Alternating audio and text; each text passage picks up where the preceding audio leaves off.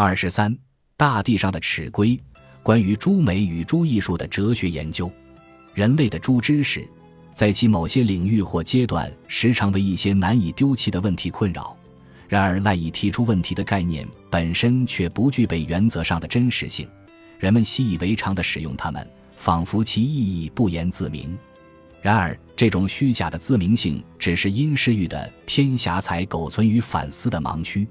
每当人们试图确定这些概念的意义，或凭借它们建立某种原则，它们貌似清晰的轮廓就会崩解，其边界就像沙丘的边沿般消失。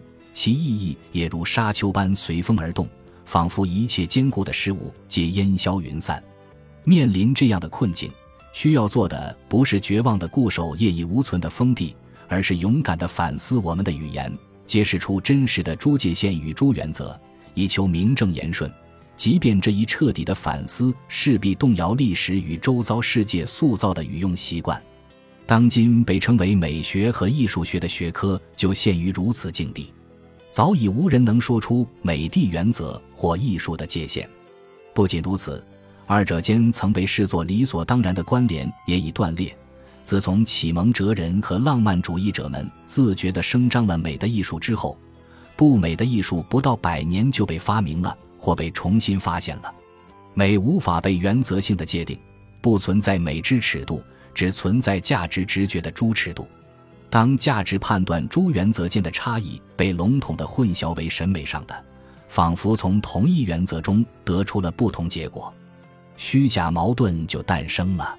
例如，某些人认为美只是感性，另一些人认为美意味着感性的显现了某些理念。这一分歧导致美既可源于自然倾向，也可由历史文化规定。自然主义者对美之概念的不满是，他对意识形态没有批判力。难免被渗透，他们主张废除这个概念，让意识形态无处藏身。反之，历史主义者对美之概念的不满是，它暗示了非历史的人性对诸文化的超越。他们也主张废除这个概念，并以文化语境下的价值判断取代之。美不再有坚实统一的原则，艺术也成了一个无边界的大词。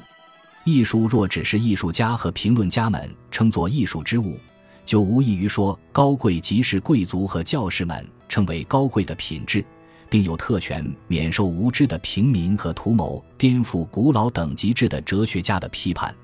既然我们无法在原则上界定出艺术，也就谈不上从历史中归纳出它的一般特征。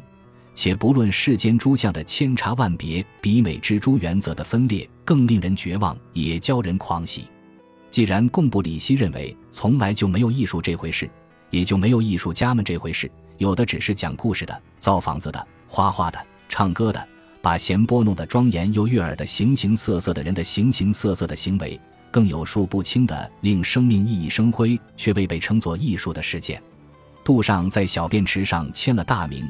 宣布该现成品是艺术，意图打破艺术与生活的其他方面之间的界限，却仍然依赖艺术展览馆的场域。杜尚掀起的不是革命，而是喧闹。在节庆日，他与旧制度的宫殿为厕所加冕。艺术展览馆的领地特权源自一种自欺：艺术无关政治，越是激进的艺术，就越是只能以圣殿避难的形式存活于艺术馆内。只有当人有意识地告诉自己“我现在开始观看艺术了”，这些自称要革命的人才被恩准获得暂时的宣导权。然而，艺术与生活之间却无界限。倘若生活仍是值得认真之事，这一命题就理当被严肃对待。这意味着，凡仅在特定时间或场所内欣赏艺术，或认为只有特定人群的社会分工是生产艺术的观点，皆有虚伪性。真诚的态度需将从生到死的整个生命把握为一个整体，并决意令其焕发光辉。且由于这一可能性向一切人敞开，此种决意一旦照亮一人之生途，同时也已是人类之赞歌。因为美不是一种原则，所以艺术与生活的其他方面之间并无界限，后者却不能反推出前者。现成品权意在取消艺术与生活之间的界限。单凭此不能阻止观看者习惯性的用美形容它石雕般的外观，因为美在语用上也能用于日常生活。设想一个既不了解艺术史，也没用过小便池的孤岛土著，就无法区分泉和一尊精心打磨的石雕。然而，艺术史家选取泉写进艺术史，绝非因为它更杰出地代表了此种风格，而是因为其艺术史价值。在历史学家眼中，事物的史学价值高低取决于对人类全部生活的影响力大小。作品的艺术史价值却既不完全是其历史影响力，也不完全是其技法纯熟度或令人愉悦程度。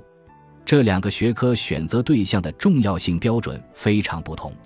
在史学家眼中，万物皆是历史；在艺术史家眼中，只有某些事物是艺术，且是不是艺术取决于价值评价，而非历史理解。历史学区分了影响和价值。因影响重大而载入史册，并不就是褒奖。二十世纪影响最大的人可能是希特勒，但该判断只涉及历史理解，无关价值评价。然而，将众多艺术品编成史，使其青史留名，即意味着肯定其价值。同时，对被选出的艺术史影响重大的作品又不能不记载，也就难免被认为是好的艺术。无论这种影响是借何种时事风潮或意识形态发生的，艺术史选择对象的标准取决于价值评价，价值评价本身又反过来受艺术史影响力大小影响。这意味着对象选择的武断性，不区分重大和伟大，甚至有一种成王败寇的循环论证。传统是艺术史写作的根本语境，历史学家总在揭穿传统是被发明的。艺术史家却总在发明传统，因此艺术史叙事缺乏稳定性。当女权主义者强调科学史上被忽视的女性，则证明了女性的科学能力，科学本身不会改变；然而，强调艺术史上被忽视的女性，却批判了艺术史中的男权凝视，动摇了艺术史乃至艺术本身。历史学家需尽可能追求。接近一个超越私人趣味的超然视角。A.J.P. 泰勒不是一名纳粹，却理解了希特勒和他的时代。并非所有历史理解皆需基于共情。历史学家可以理解他人对意识形态符号的条件反射如何被训练出来，却不必接受这种训练。就像巴甫洛夫理解狗对信号的条件反射，却不必变成一条狗。当历史学家回顾已死者。会尽可能将价值尺度逼近终末的视角和宇宙的观点。越优秀的史学著作就越超越偏见，不仅因为后见之明让历史学家比他的笔下众生都所知更多，更因为只有待到历史成为过去，人们才能超越那些曾塑造和推动了历史的狭隘共同体及其观念。历史学家面对世界大戏台上的无穷面相，苦于无法事事周全。历史学视角下，前台与背景界限模糊，诸方面的诸力量互为背景。然而，艺术史必然要将所选之物置于聚光灯下。一些艺术史被写成按创作年代编年的物件时，历史学家眼中，17世纪荷兰的维米尔和被19世纪欧洲人重新发现的维米尔却是两位不同的维米尔。以上所说的是老派的艺术的历史。较新的历史中的艺术已经超出了这个范围，视野更开阔，其方法却已与一般意义上的史学无异，不再聚焦于艺术价值，也较少强调艺术在诸类文本中的特殊性。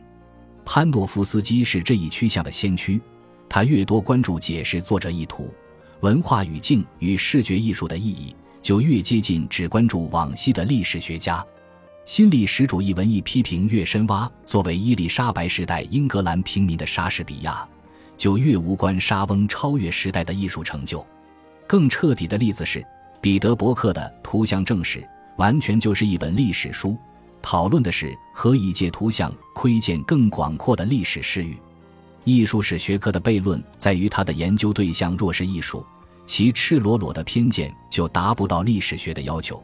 如果对象是具体历史语境下的诸物，它就消失在了历史中。哲学关注的是原则性区别，诸体验杂糅的美学在其中的位置已十分尴尬。历史学涉及生活世界的无穷面相中相互关联的诸力量，仅取一隅的艺术史也很难成立。然而，世界的实在是不会错的，错的只是语言的虚构和历史的遗留。澄清此类错误的工作的价值，不取决于哲学，而取决于该错误在历史中根深蒂固的程度。只要鼓起勇气，运用我们的理智，凡能解决的问题，一定能找到答案；凡没有答案的问题，也一定能被清楚的澄清为没有答案的。本集播放完毕，感谢您的收听，喜欢请订阅加关注，主页有更多精彩内容。